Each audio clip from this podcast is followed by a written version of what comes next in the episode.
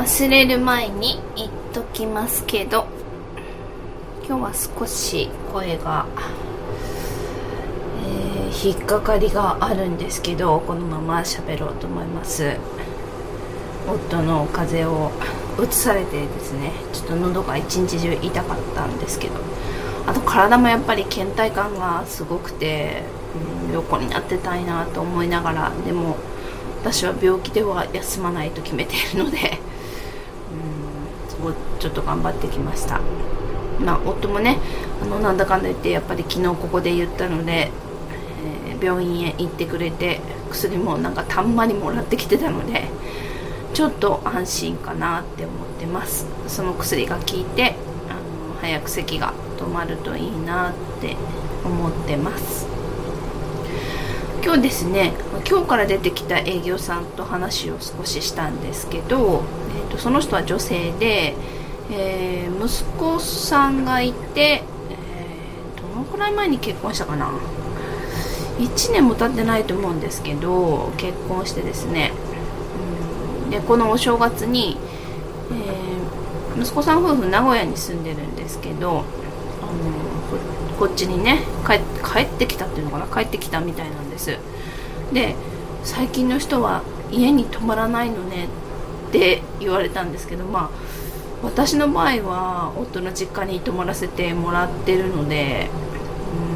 うーんあそうなんですねって言ったんですけどまあでもあれですよね泊まらないホテル？近くのホテルに泊ま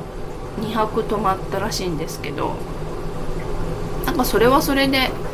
お互い楽なんじゃないかなって思います、うん、ご飯だけ実家で一緒に食べてあとはまあ夜は部屋に戻るっていうね。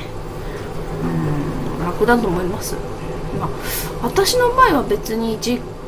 家で寝ることは全然嫌なことでも何でもないんですけど、まあ、前から言ってると思いますけど一つだけ嫌な嫌なことっていうか、まあ、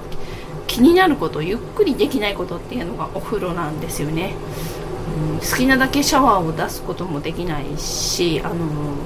あれなんちょちょっと式温水器？なんて言うんだろう、うん、あの給湯器じゃないんですよね実家、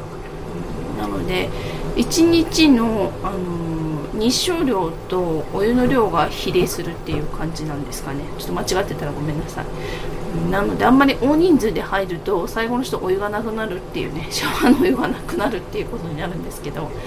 なのでまあそこに気を使いつつ あとはあのー、キッチンリビングとお風呂がつながっていてですね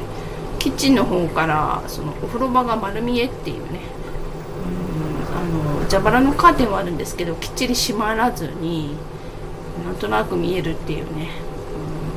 うん、でその奥にトイレがあるのでトイレに行く人は絶対そのお風呂場を通るのでまあみんなあの気を使ってお風呂入ってる時はトイレに行かないようにしてくれてるんじゃないかなとは思うんですけどそこだけがちょっと難点なだけで泊まること自体は、うん、ずっと長い時間ママとパパとまだ一緒に時間を過ごせるのでそれは、うん、いいことなんですけどまあ遊びに行っても止まらないっていうのは新しい形かもしれないですね、まあ、実際我が家も人を止めるような、スペースはないので、まあ、息子がね上京するこう準備をする時だけは廊下に出てもらいましたけどでも本当にフローリングの上にキッチンの横に寝てみたいな感じだったので、まあ、それは不自由な思いをさせたなと思うんですけど、ね、今年そうです。宝くじがね当たらなかったんですよ。去年の年末の。なのでまたちょっと家を建てるのが遅くなりましたけど次はなんだ春春にジャンボがあるんですかね。またそれを買って、えー、家を建てるっていう夢につなげたいと思います。